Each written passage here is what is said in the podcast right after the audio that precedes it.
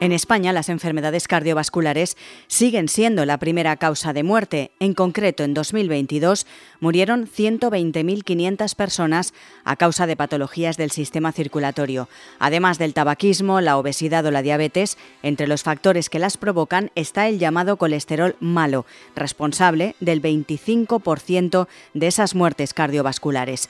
El Ministerio de Sanidad va a financiar un tratamiento único para reducir ese colesterol malo, ese colesterol alto. Ante este nuevo medicamento surgen muchas dudas, como quién se lo va a poder administrar y de qué manera, y en qué consiste este nuevo fármaco y sobre todo, ¿tendrá o no efectos secundarios? Hoy en Plaza al Día ha llegado ya la vacuna del colesterol.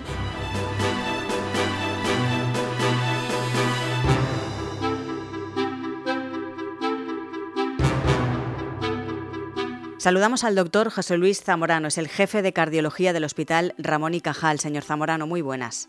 Hola, muy buenas. ¿Qué tal están?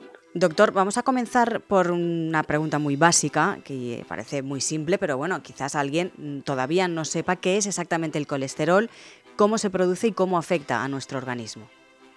Bueno, el colesterol, realmente todo el mundo tiene colesterol. El colesterol se fabrica, se produce en el hígado de todos los seres humanos y además es necesario y está, por ejemplo, en todas las membranas celulares. El problema es lo que llamamos el colesterol malo, pero el colesterol, todos tenemos que tener colesterol fabricado en nuestro hígado, también tiene un componente dietético, sabemos que hay más comidas, una serie de comidas que tienen más colesterol que otras, pero el colesterol básicamente lo tenemos todos y es una parte necesaria, por ejemplo, para las membranas de todas nuestras eh, partes del organismo, nuestras células. Hacía referencia usted al colesterol malo y al bueno. ¿Qué diferencia hay entre ellos? Bueno, el colesterol malo es el que es el capicúa, es el colesterol LDL. Ese es el que tenemos que poner especial atención. Este es como el plástico, es decir, es que no lo podemos, no es biodegradable, no podemos deshacernos de él tan fácilmente. Y ese colesterol malo, que es el colesterol LDL, es el factor causal, es decir, causa la aterosclerosis, que es la enfermedad más letal que tenemos en Occidente. Es decir, la aterosclerosis, la enfermedad cardiovascular, es la primera causa de muerte en España más de 120.000 personas mueren de enfermedad cardiovascular al año. ¿Y cómo se origina esa placa de ateroma, esa aterosclerosis? Pues es básicamente con un componente de colesterol LDL. Por ejemplo, si una persona eh, tiene colesterol malo, tiene que estar vigilada y bajo control. Es muy importante eso. Eh, ¿Cada cuánto debería, realizarse eh, chequeos, analíticas, etcétera, y controlarse ese colesterol y hasta qué nivel es lo aconsejable? Bueno, en primer lugar, todos tenemos que saber qué colesterol tenemos y qué colesterol LDL tenemos. ¿Cada cuánto? Pues ahí sí que es distinto de una persona a otra. Por ejemplo, yo soy una persona eh, joven que no he tenido ningún síntoma y que no tengo ninguna historia familiar de enfermedad cardiovascular, que quiere decir mi padre vivió longevo, mi madre también, no enfermedades cardiovasculares, bueno, pues en este caso, uno con conocer cuál es su nivel de LDL y colesterol LDL, pues cada 3, 4 años es suficiente en una persona joven. Pero vamos a poner que un paciente de edad media que ha tenido un infarto hace, vamos a poner hace tiempo, hace 3 o 4 años, este paciente cada 6 meses debe saber cómo tiene su colesterol LDL. Y obviamente los niveles de colesterol LDL son distintos si estamos hablando de un paciente sano o de un paciente que ha tenido un infarto reciente o de un paciente que tiene insuficiencia renal. Vamos a hablar de los que tienen alto o muy alto riesgo de tener un evento cardiovascular. Bueno, pues estos, el colesterol de los de muy alto riesgo, el LDL, debe tener unas cifras por debajo de 55 miligramos de litro. Yo creo que este es un número que tenemos que recordar para nuestros pacientes de muy alto riesgo y deberían pues, conocer este valor pues por lo menos una vez al año y recomendable pues cada seis meses. Es habitual que cuando una persona pues, se hace ya adulta, a partir de los 40, 50 años, pueda eh, tener colesterol, pero hay personas mucho más jóvenes que también lo tienen. En ese caso, eh, ¿por qué les sucede y es algo genético, es algo hereditario? Bueno, efectivamente eh, se ha visto que hay determinadas familias en las cuales la enfermedad aterosclerótica es más prevalente y más grave. Y con respecto al tema del colesterol, conocemos una enfermedad que es la dislipemia familiar, en la cual pues se ve que una rama de la familia, bien del padre o de la madre, siempre han tenido el colesterol LDL más alto y además han tenido más eventos cardiovasculares. Son estos, estos pacientes que vienen a vernos a las consultas y cuando uno le pregunta, pues sí, mi padre tuvo un infarto a los 50 años, mi abuelo paterno tuvo un, un, ictus, un accidente cerebrovascular, que no me he dicho padre, pero puede ser mi madre tuvo un infarto a los 45 años y, su padre, o sea, mi abuelo materno tuvo un ictus. Es decir, estos que tienen LDL genéticamente predeterminado a estar alto, suelen tener eventos cardiovasculares graves y a una edad temprana. Por eso en ellos debemos exigir, y debemos, esto es una cosa de todos, no solo de los médicos, tener un LDL bajo, en su caso, menos de 55 miligramos por decilitro, si es un enfermo con dislipemia familiar, factores de riesgo y eventos cardiovasculares previos. Hablemos de una noticia positiva y es que desde noviembre el Ministerio de Sanidad va a financiar un medicamento basado en la tecnología ARN y que constará de dos inyecciones al año. Podemos hablar de la vacuna del colesterol, doctor. Bueno, en sensu estricto no es, no es una vacuna, es decir, las vacunas lo que hacen es generar un, estímulo inmunitario, por decirlo de alguna forma, contra un agente patógeno. ¿Por qué yo creo que mal llamado se habla de vacuna? que es lo de menos el término, sino lo demás es que tenemos un medicamento nuevo, que es el en el principio activo, en el cual podemos inyectar dos veces al año, o sea, cada seis meses. El paciente no tiene que venir más a la consulta para inyectarse el medicamento y logramos una reducción de aproximadamente un 50% del nivel de LDL de forma mantenida y sostenida, además de lo que ya hemos logrado con las pastillas que ese paciente esté tomando anteriormente. O sea, es un fármaco que realmente logra unas bajadas de colesterol sostenidas, mantenidas en el tiempo y simplemente pues con una inyección semestral de forma eh, muy potente. ¿Qué personas se van a poder administrar estas dos inyecciones? Imagino que tendrán que hacer un estudio previo y, y, ver si, si es necesario esas inyecciones o no, o simplemente con las pastillas se puede ir controlando el colesterol. ¿Cómo se va a proceder a esto? Bueno, efectivamente, como, como, cualquier medicación, eh, necesitamos una prescripción médica y un médico que controle al paciente. Como siempre, lo importante es el, propio paciente, ¿no? Entonces, este paciente inicialmente está tratado con la medicación que su médico ha, estimado.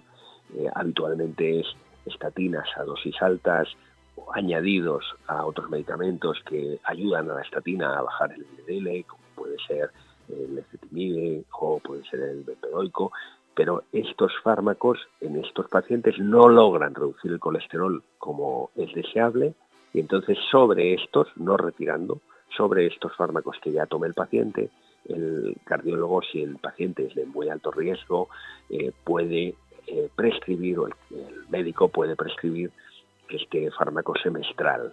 Eh, va a ser hospitalario, es decir, en principio, en principio el fármaco se administrará en, el ámbito hospitalario cuando venga el paciente a la consulta y eh, cuando no se ha controlado el LDL y tiene un valor, en principio se ha puesto de más de 100 miligramos de cilitro del LDL a pesar del tratamiento médico convencional.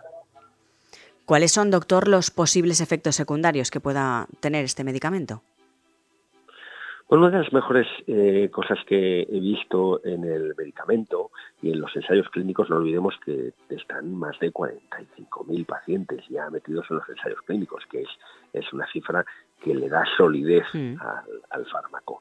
Eh, pues fíjese, el fármaco no solo es muy eficaz, como hemos hablado hace un momento, baja muy bien la cifra del colesterol LDL, pero es que además es muy seguro porque los efectos secundarios han sido niños y muy parecidos a los del grupo control, es decir, al placebo, o sea, a los pacientes que no se les inyectó la, medicación, con lo cual eh, hace que sea muy eficaz y muy seguro. ¿Qué impacto podría tener este tratamiento en la salud cardiovascular a largo plazo, si es que lo podría tener? Yo creo que sin duda lo va a tener. ¿Por qué? Porque sabemos que bajar el colesterol es muy bueno. Es decir, produce menos eventos cardiovasculares, disminuye la mortalidad.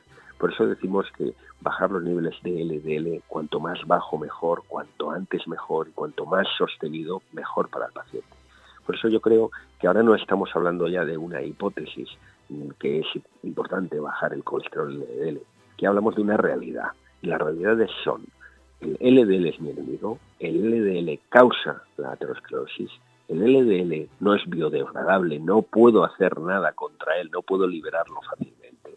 Y tengo que bajarlo bien y sostenido. Por tanto, este nuevo fármaco va a ayudar a todo esto. Sin duda, un gran avance, pero doctor, ¿qué otros avances se están realizando en la lucha contra el colesterol alto y sobre todo eh, para prevenir las enfermedades cardiovasculares? Bueno, yo creo que el, mayor avance que se está realizando, sin ninguna duda, es la concienciación mm. de la sociedad. Hoy en día, eh, las personas que nos están escuchando, los enfermos que ven en el hospital, sus familiares, conocen mucho, mucho de salud y, la salud, hay programas de educación, hay programas en la televisión, en la radio y esto hace que la educación sanitaria es mayor y esto va a tener un impacto bárbaro. No hay nada más que ver como cuando uno va a, la compra, como las personas miran lo que, lo que están comprando y miran la etiqueta y qué tiene y qué comen y cómo se cuidan y cómo hacen ejercicio. Ese es el primer paso.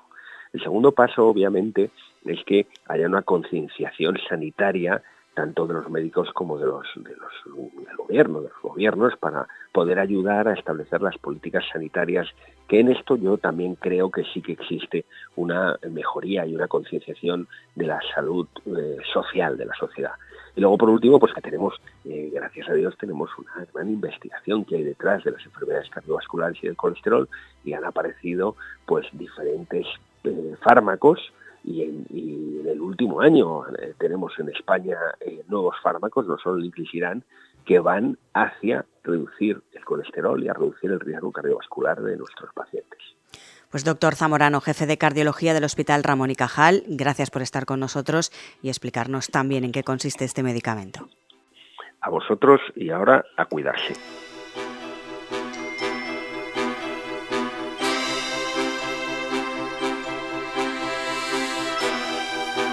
Nos decía el doctor Zamorano que el tratamiento para el colesterol, que consta de dos pinchazos, ni es una vacuna ni es para todo el mundo. Es para casos excepcionales y que no pueden reducir su colesterol ni con pastillas ni con una dieta equilibrada. Precisamente de alimentación queremos también abordar esta cuestión. Saludamos a Amparo Bayarri, es eh, docente universitaria y además dirige el área de formación de la Academia Española de Nutrición y Dietética. Señora Bayarri, muy buenas. Hola Lucía, ¿cómo estás? Decíamos que en los casos excepcionales se puede utilizar ya este, este medicamento que desde septiembre puso en marcha el Ministerio de Sanidad, pero muchas personas recurren a la alimentación para reducir ese colesterol que tantos dolores de cabeza produce. ¿Por dónde deberíamos empezar? Es decir, eh, ¿hay que tener una dieta muy estricta o simplemente cuidando o quitándose determinados alimentos podemos mejorar? Mm. Sí, no, en absoluto hay que llevar una dieta estricta o, prescindir eh, eh, de, algunos alimentos u otros. Ahora a continuación te, comentaré que efectivamente sí que van a haber eh, alimentos que debemos de, cuidarnos, ¿no? de, consumirlos y hay otros alimentos que nos van a ayudar a mantener los niveles de colesterol. Pero sí que me gustaría empezar pues por, decir aquella frase no de que la alimentación sea tu medicina y es que y cada vez nos damos más cuenta de que efectivamente es así. Con una buena alimentación y siguiendo unas pautas eh, y unos hábitos dietéticos adecuados, podemos eh, prevenir y solucionar unos niveles de colesterol altos y prevenir pues todos los riesgos que ello conlleva, como ya comentaría el doctor, y como todos sabemos, unos niveles altos de colesterol pues hace que haya un aumento muy importante del riesgo de sufrir enfermedades cardiovasculares. Y ahí es cuando tenemos que, pues, tener mucho más cuidado. Me gustaría decir también que las grasas eh, son también importantes y son necesarias en nuestra alimentación porque nuestro organismo lo necesita. Son importantes para la formación de algunas hormonas, para sintetizar la vitamina D y tienen su, su, buena función en nuestro organismo. Pero cuando nos excedemos y elevamos los niveles tanto de colesterol como de triglicéridos o como ese colesterol malo, que, conocemos como, como, colesterol malo, pues ahí es donde eh, viene la alerta y tenemos que cuidar pues ya no solo la alimentación, sino los hábitos de vida, porque está demostrado también y, ya sabemos que van de la mano, unos buenos hábitos alimentarios y unos buenos hábitos de vida. Eh, reducir, eh, reducir ya no, eliminar directamente el tabaquismo, reducir el peso, eliminar y evitar el sedentarismo, unos hábitos de vida saludables en general. En cuanto a los alimentos, no se trata entonces, por lo que usted nos dice, de eliminarlos de nuestra dieta, sino eh, reducir la ingesta de X alimentos, pero sí que hay que tomarlos, porque, por lo que nos decía de las grasas. Sí, lo que quiero decir es que eh, lo que tenemos que hacer es llevar una alimentación eh, adecuada y variada en todo momento, ya tengamos colesterol alto o, o, no. La clave es llevar una alimentación, pues eso, adecuada y equilibrada, teniendo en cuenta que esa alimentación variada va, a estar compuesta por todos los grupos de alimentos y por supuesto también va a estar eh, compuesta por grasas, porque como te he comentado las grasas también son necesarias. Lo que pasa es que vamos a cuidar el producto en sí, lo que es importante es la grasa que yo voy a consumir, necesito consumir una grasa de calidad. ¿Cuál es esa grasa de calidad? Pues la grasa que me va a aportar ácidos grasos poliinsaturados y ácidos grasos monoinsaturados, que son los que están presentes en el aceite de oliva, en los pescados azules, como son las sardinas, la caballa, el boquerón, eh, aceites, aceites eh, vegetales como el aceite de oliva y como por ejemplo eh, aceite de semillas de calabaza, semillas de lino, frutos secos como las nueces. Las nueces son muy buenas para, para, cuidar, el, para cuidar el colesterol y otros alimentos como son, eh, por supuesto, las frutas, las verduras y las, y las hortalizas, que son ricas en fitoesteroles y que es otro componente que nos va a ayudar también a reducir los niveles de colesterol. En, el lado contrario, pues tendríamos lo que son las grasas saturadas, las grasas trans, que esas son las que voy a eliminar eh, de mi dieta. Por supuesto, yo siempre recomiendo, haya colesterol o no, pero si hay un colesterol alto, mm, por supuesto que, que se eliminan, que esas son las que están eh, presentes en la bollería, en los embutidos, en diferentes tipos de fiambres, en carnes grasas, en patés, eh, alimentos ultraprocesados que pues contienen esas, esas grasas saturadas, esas grasas trans, que realmente son las perjudiciales para, para nuestra salud y por supuesto para, para nuestros niveles de colesterol alto. Estamos hablando precisamente en este podcast de esa, eh, ese nuevo medicamento para reducir el colesterol, como decíamos, en personas mm. que la dieta no le ha funcionado y que las pastillas tampoco. En el caso de una persona que ya ha ido al médico y tiene el colesterol alto, ¿qué debería hacer? ¿Qué alimentos más o menos intuimos por lo que nos está contando? Pero ¿cuáles debería tomar para reducir el colesterol? Serían los ácidos grasos monoinsaturados que están presentes en el aceite de oliva y en el aguacate principalmente, los ácidos grasos poliinsaturados, que son los que están presentes en, eh, los pescados azules y en los frutos secos y semillas de, lino, semillas de calabaza, frutos secos como las nueces, he comentado, eh, la fibra dietética, por supuesto, que está presente en frutas, hortalizas, eh, legumbres y verduras, y luego también, pues por ejemplo, algunos cereales como la avena o la cebada, que es muy rica en betaglucanos y que también nos va a ayudar a reducir los niveles de, colesterol. Entonces, pues por resumírtelo, eh, serían todo tipo de frutas, verduras y hortalizas y legumbres, aceite de oliva, aguacate, frutos secos, semillas y avena. Y claro, todo esto en un orden. Los alimentos claves. Sí, bueno, todo eso repartido a lo largo de Es decir, una persona que tiene colesterol no se puede comer un kilo de nueces para reducirlo. Hay que tener también sentido común, común, ¿no? Sí, Correcto. Luego, eh, claro, eh, es, digamos que este listado sería el listado de los alimentos claves, mm. por supuesto que deberían repartirse pues a lo largo del día. Y luego otro de los puntos claves que mm, me encanta que, me, que hayas hecho ese comentario porque es muy, muy, muy importante, es el tema de las raciones claro. y, de las, y de las cantidades. O sea, cuando hablamos de dieta variada y equilibrada es eso, variada que compone todos los grupos de alimentos y equilibrada en su justa medida, en las raciones mm, adecuadas. Por ejemplo, pues si hablamos de las nueces, vale que lo hemos eh, comentado, pues la ración de nueces son 30 gramos al día, que viene a ser, eh, vienen a ser entre 5 y 7 nueces con la cáscara y todo, ¿vale? Entonces sería pelarla y comernos la, la nuez eh, que está dentro, que vienen a ser unos 30 gramos. Cuando hablamos de, de la avena, por ejemplo, del cereal, la ración también son esos, son 30 gramos, que son, por ejemplo, entre 3 y 4 cucharadas soperas de lo que es el copo de, avena. Cuando hablamos de frutas y hortalizas, pues, pues, pues hablamos de tres raciones de, fruta al día, que son tres piezas, y hortalizas dos raciones que son dos platos, ¿no? Ideal que sea a lo largo del día una ración, o sea, un plato en crudo, que puede ser en modo de ensalada, y otra de las raciones en cocinado, que puede ser pues un hervido o una menestra de verduras en, otro momento del día. Y ahí tendríamos ya las raciones de, verduras y hortalizas.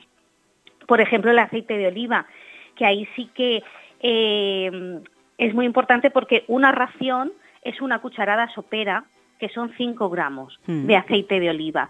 ¿Qué pasa? Que em, somos, mm, pues bueno, lo normal es que tú cuando te pones la ensalada y la liñas o cuando vas a cocinar y echas el aceite, pues a lo mejor echas así como un chorritón y a lo mejor en ese chorritón hay más de eh, dos o tres cucharadas soperas. Al día lo ideal sería consumir entre cinco y seis cucharadas soperas de ese aceite de oliva, tanto en crudo como en cocinado. Entonces, pues esto también es muy importante tener en cuenta, ¿no? Las, las cantidades. Las cantidades son muy, muy importantes.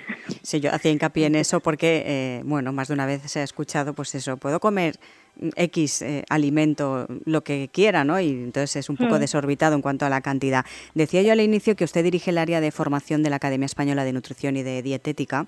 Eh, mm. ¿Cuáles son los principales o las principales dudas que, que presentan las, las, personas a la hora de alimentarse y saber lo que conviene y lo que no. Hay muchas dudas en cuanto al colesterol todavía, y mira que se ha hablado muchísimo de esta cuestión.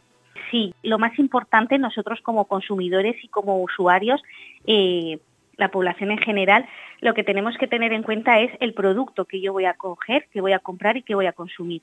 Entonces es muy importante que la población se familiarice con un etiquetado de alimentos, con el listado de ingredientes, con el etiquetado nutricional y que sepa interpretarlo y entender lo que está cogiendo y lo que luego se va a consumir.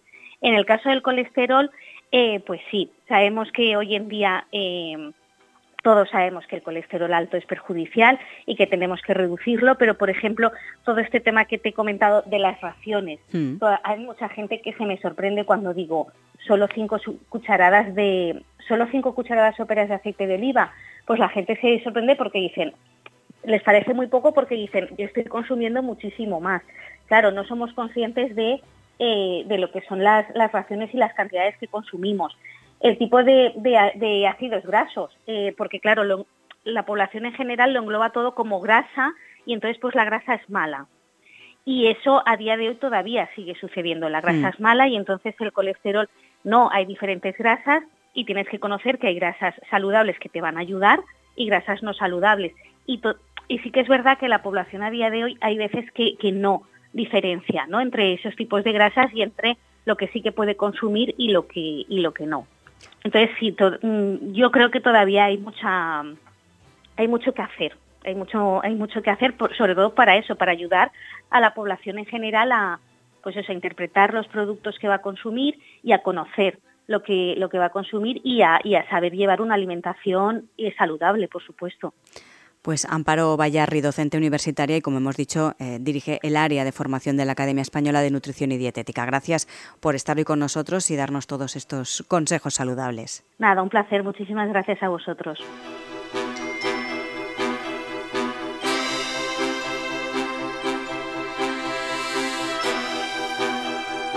Despejadas las principales dudas sobre este fármaco, la conclusión es que ni es una vacuna ni es para todo el mundo. Además, muchos de los mensajes con desinformación sobre esta vacuna contra el colesterol y que se han difundido, sobre todo por redes sociales, comparan el mecanismo de este medicamento con algunas vacunas contra la COVID-19.